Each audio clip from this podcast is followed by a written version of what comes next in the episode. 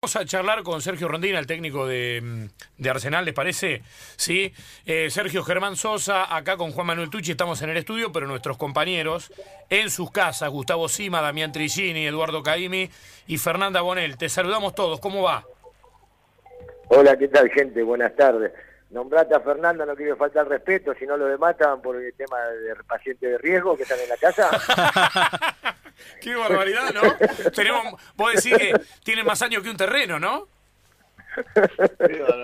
Perdón, Fernanda, no fue por usted.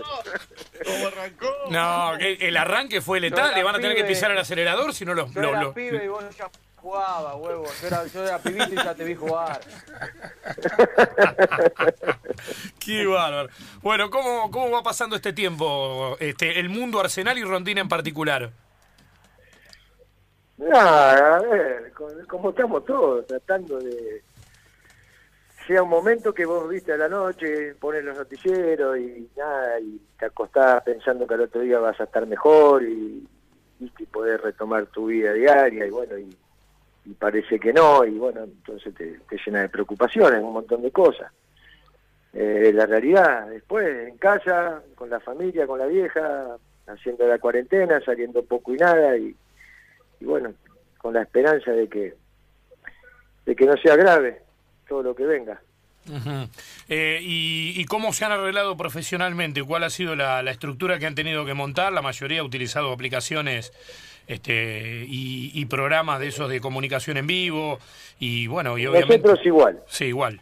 nosotros igual y, y- y seguimos haciéndolo todas las tardes, más allá que sabemos que, que, que no va a haber competencias este semestre, están muchos chicos eh, sin contrato, incluidos nosotros, pero igual seguimos conectándonos, la, la verdad que ese- esa horita y pico que lo hacemos la, pasamos bien, no, más allá que los chicos entrenen con la rutina que hacen los profes, eh, nos hace bien vernos las caras, nos hace bien hacer una broma, preguntar por, por la familia de uno, de otro, algunos la están pasando solos, otros pudieron, pudieron sacar el permiso para, para volver a sus casas, que algunos viven en las provincias, entonces nos hacemos un rato de compañía para, para que se haga un poquito más ameno todo. Está muy bien.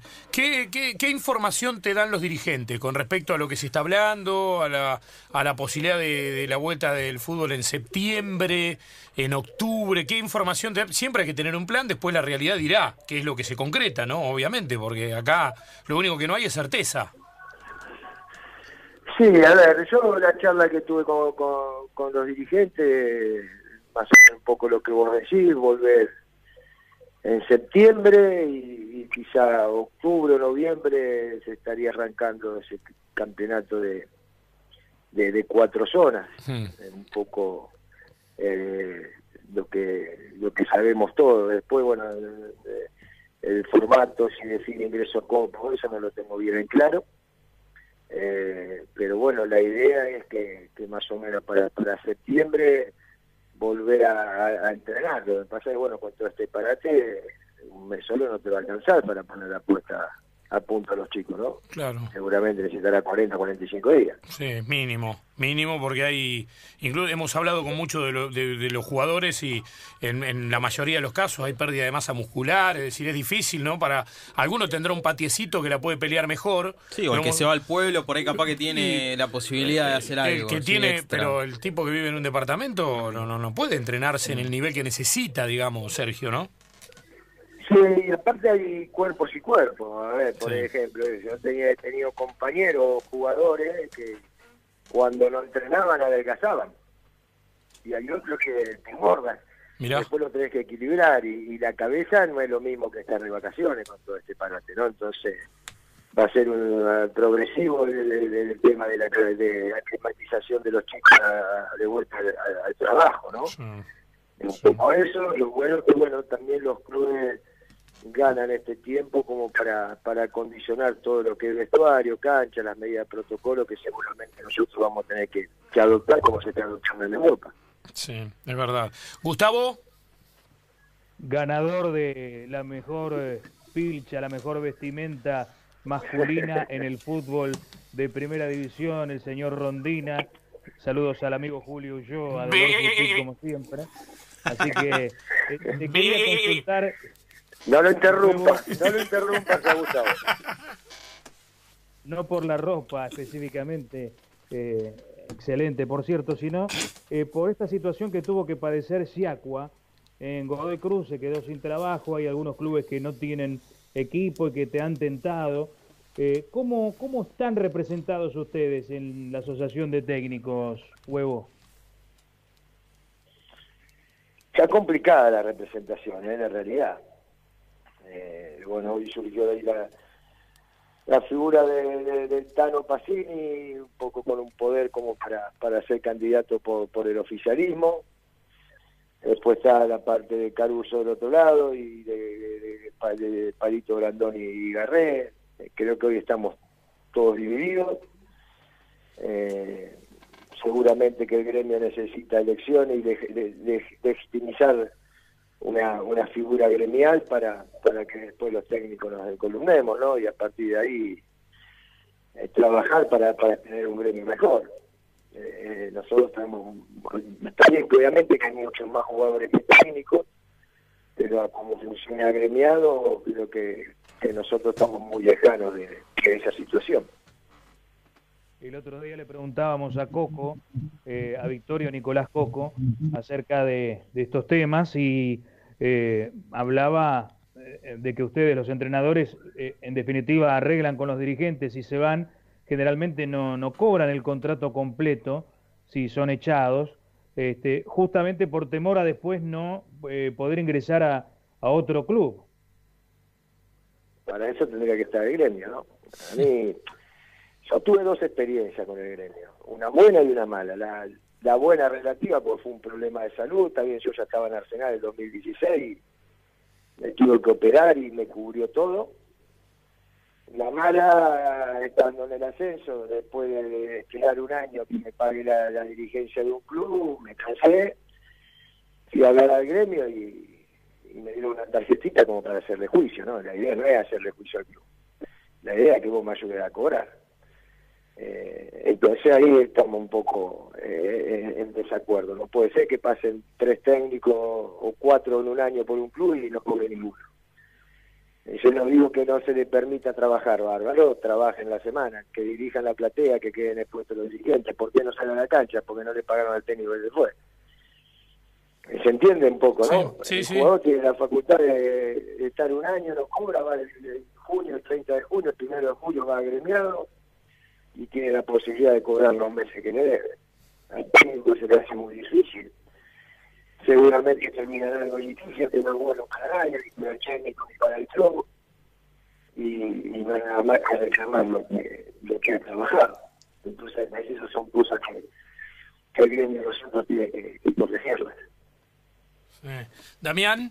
Más allá del tema de obra social, el, el tema del de lugar donde tener que atender, Sí, sí, sí, sí, está claro. Damián Tresini. Me sumo, me sumo. Eh, Sergio, eh, eh, sos eh, técnico de Arsenal, hiciste una campaña excepcional en la B Nacional, en primera fue una revelación, a pesar de, haber caído un poco en las fechas finales, pero bueno, es lógico, presupuesto, cantidad de jugadores, em, desde dónde lo fueron a buscar, cómo lo formaron, era, era lógico que Arsenal no podía ser campeón, pero estuvo ahí en puestos de, de privilegio y dando partidos muy importantes ante rivales eh, prestigiosos. Me acuerdo del partidazo con River, por ejemplo. Sos todavía el técnico Arsenal, estás en, conversaciones para renovar, pero bueno, yo te quería preguntar con qué medio eh, tecnológico te comunicaste con los dirigentes de Unión esta tarde. Ahora Zoom. Zoom. Sí. Está, o sea, está, estás en libres conversaciones con las dos instituciones, con Arsenal para renovar y con Unión que demostró el interés para contratarte para, el futuro. Sí, sabía, yo ayer me, junté con Julito y le dije que iba, que iba a escuchar.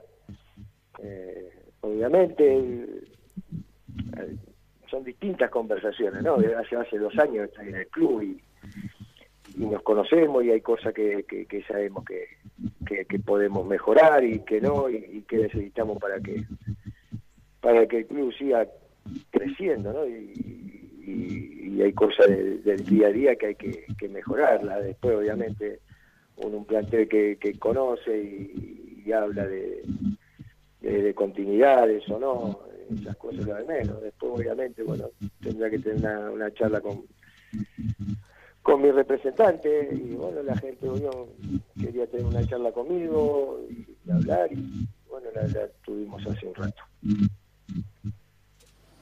Ahí está, clarito.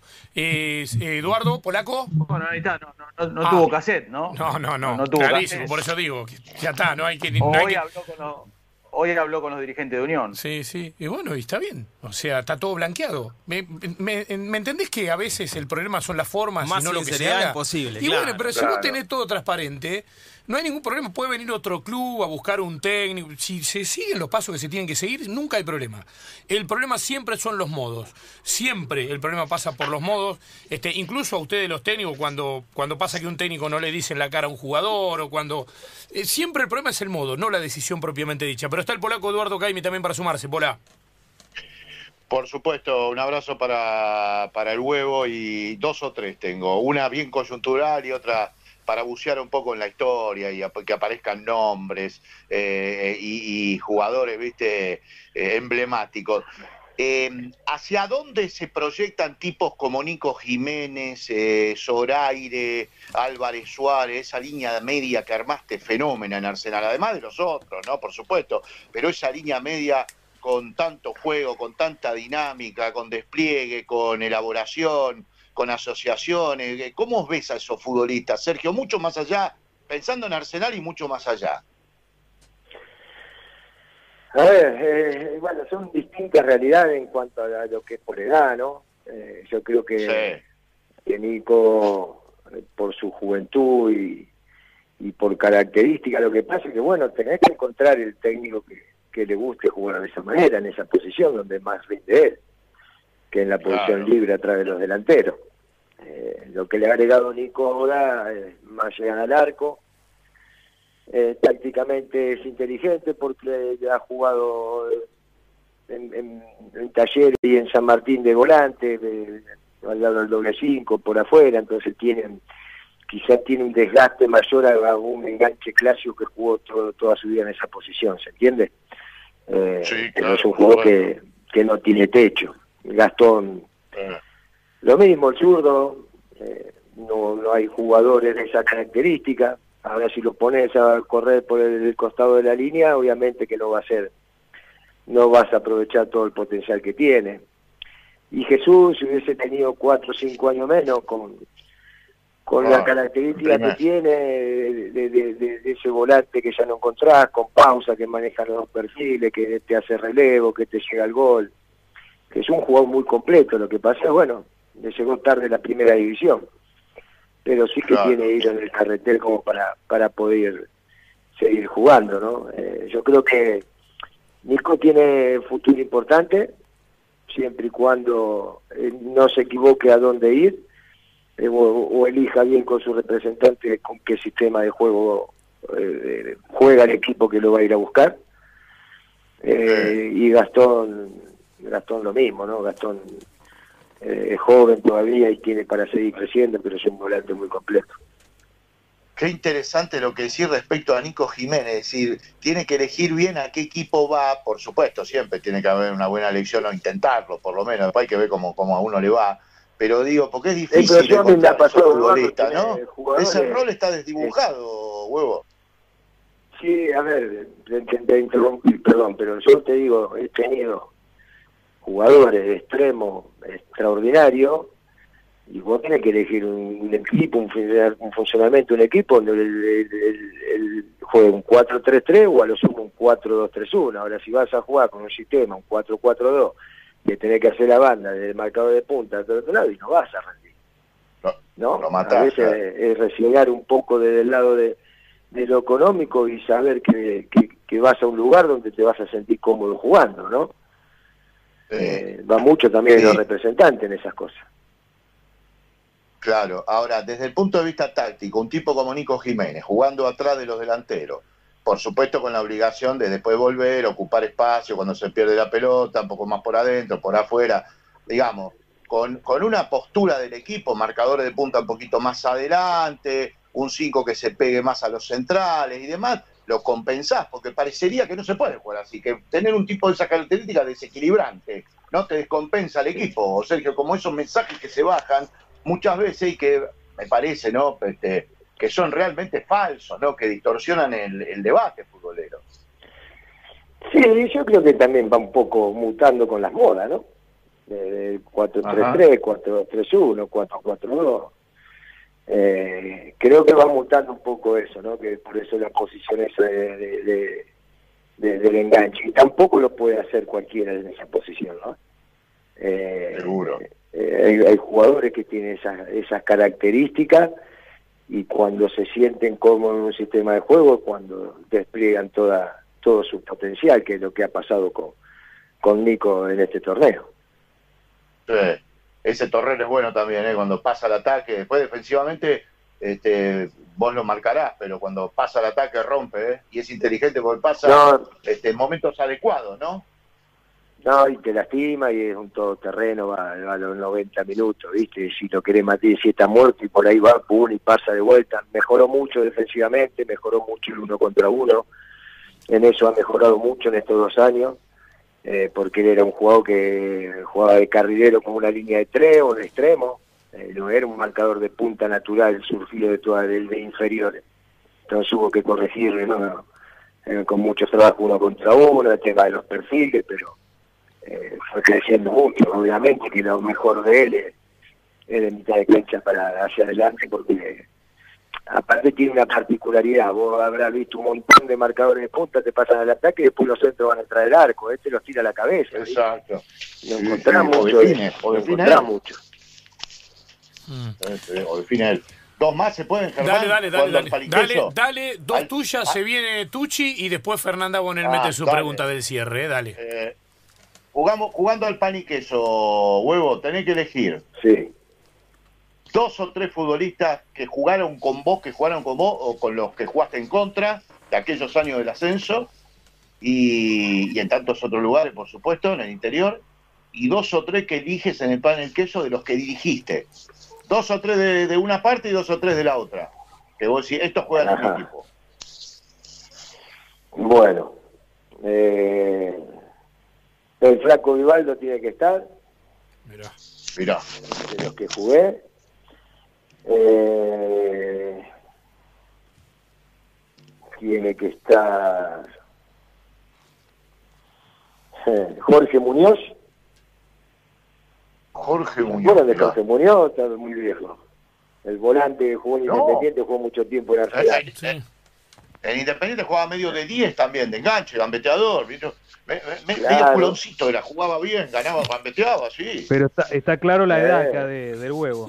Fenómeno. No, estaba bien. Ya parecía con Solari. Escuchá, Pero la yo era la Polanco también, ¿no? Pero, sí. Pero yo era chiquito.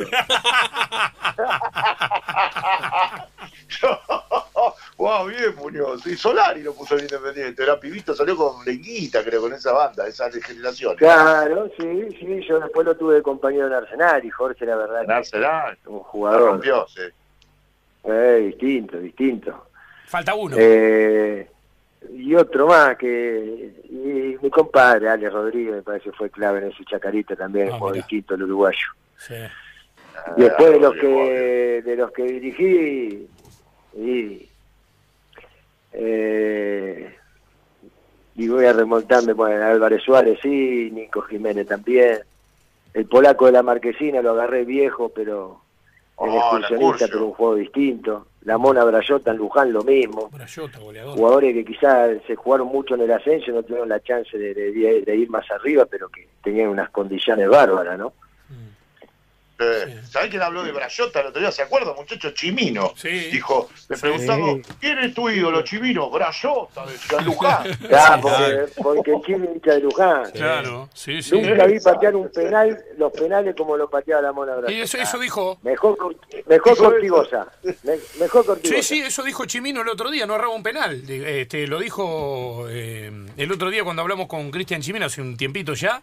Exactamente eso dijo. Es verdad. Bueno, es yo te verdad. digo algo. y erró un penal, es más, era yo era el técnico y lo tuve que patear de vuelta porque el árbitro cobró adelantamiento, no sé qué había jugado y lo pateé, Sí.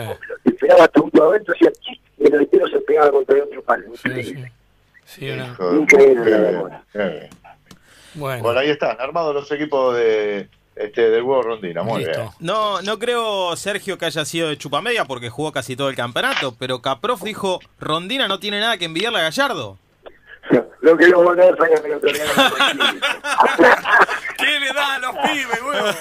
No sabés lo que fue el otro día en el Zoom cuando nos fuimos a entrenar. Nada. Y encima que yo me prendí en la joda, le dije, Caprof y 10 más. Le dije a Papa y a Gallardo, no son más capitán, el capitán del año que viene, Caprof. Ya sabés, se quería morir. Pero bueno, bueno una, obviamente ese fue el título, era una charla larga que había tenido y yo se lo agradecí porque ya entendé como que de la manera que tra- tenemos que trabajar nosotros en el cuerpo técnico, no tenemos nada que envidiarle, él nombró no solamente a Gallardo, sino a los técnicos que había tenido, en caso Holland y Becasese, ¿no? Mm. Obviamente que después los comentarios de eso le decía, claro, le falta 14 libertadores, 50 títulos del mundo y 100 palos verdes de banco, pero bueno, quedamos cerca, vamos, vamos de eso. Bueno, Sí. pero con la, con la facha lo, lo, lo, lo podés remontar algo ahí, ¿eh? No sé si Gallardo se anima a tanto trajecito con cuadrillé, a una corbata verde, verde brillosa. La primera que nos acercamos me dijo, ¿qué saquito metiste? Había salido con un capote yo que me había puesto Julio. Ah, mira. ¿Qué saquito metiste? Me dijo. Qué bárbaro. Bueno, está Fernanda Bonet que habitualmente cierra No, esta charla. pero pará, pará. Ah, sí, sí. No, yo no sé si Caprof, eh, Germán piensa eso de las condiciones del huevo, que las tiene claramente, o si lo ve en camino a ser el nuevo Gallardo. Para mí estaba caliente con Gallardo, que nunca lo puso. ¿Viste cómo son los jugadores, huevo? Nah, yo creo que son, son momentos, él habla siempre bien de, de River y habla bien de Gallardo, lo que pasa es que son esos clubes, que cuando te tocan tenés que estar, no te esperan, los equipos grandes no te esperan, Mm. Eh, la realidad, y él era joven, después tuvo su recorrido por, por, por Francia, después defensa, Atlético Tucumán, y creo que bueno, muy parecido a lo de Nico Jiménez, ¿no? Eh, se encontró en un equipo cómodo, en un sistema donde él volvió a ser el, el Carlos de las inferiores de River, donde jugaba libre en un lugar del sector de la cancha donde, donde más cómodo se sentía y tuvo un, un torneo excelente, ¿no? Eh, Juan ha rendido y uno se daba cuenta en la práctica, ¿no? La forma de, de resolver distintas situaciones del juego Sí. con la técnica individual que tiene, si por algo se formó donde se formó, por algo desde inferiores llegó a jugar en primera. Lo que pasa es que, bueno, esos equipos no, no, no te esperan. Eh, tenés que estar y, rendir al máximo. Eh, es así, bueno, no tuvo esa suerte en su momento, pero hoy está demostrando que, que es un gran jugador. Es verdad. Bueno, esta charla y todas la cierra nuestra compañera Fernanda Bonel desde su casa, porque eh, algunas preguntas son inesperadas, Sergio, te digo. Después de lo que dije, me va a liquidar. Ay, ahora agarrate, agarrate, agarrate fuerte del alambrado. A ver, Fernanda. Hola Sergio, ¿cómo estás? Hola, buenas tardes. Buenas tardes. Estamos hablando con Sergio Rondina de la elegancia de conurbano, señores. Sergio, te voy a proponer algo. Voy a decirte una frase y la tenés que completar. Y la frase dice, qué bueno hubiese sido esa charla con... ¿Qué hubiese sido bueno. Qué bueno hubi- charla Qué bueno. con... ¿Con quién? ¿No? Tiene que completar con quién. Claro. Qué bueno hubiese Claro. sido tener una charla ¿Con con. Una cosa así. Sí, con... Qué buena esa, ¿eh? Y a mí me hubiese gustado tener la charla con mi viejo, que lo perdí de joven. Eh, me hubiese encantado Ah. tener una charla, ¿A qué edad? una buena charla con mi viejo.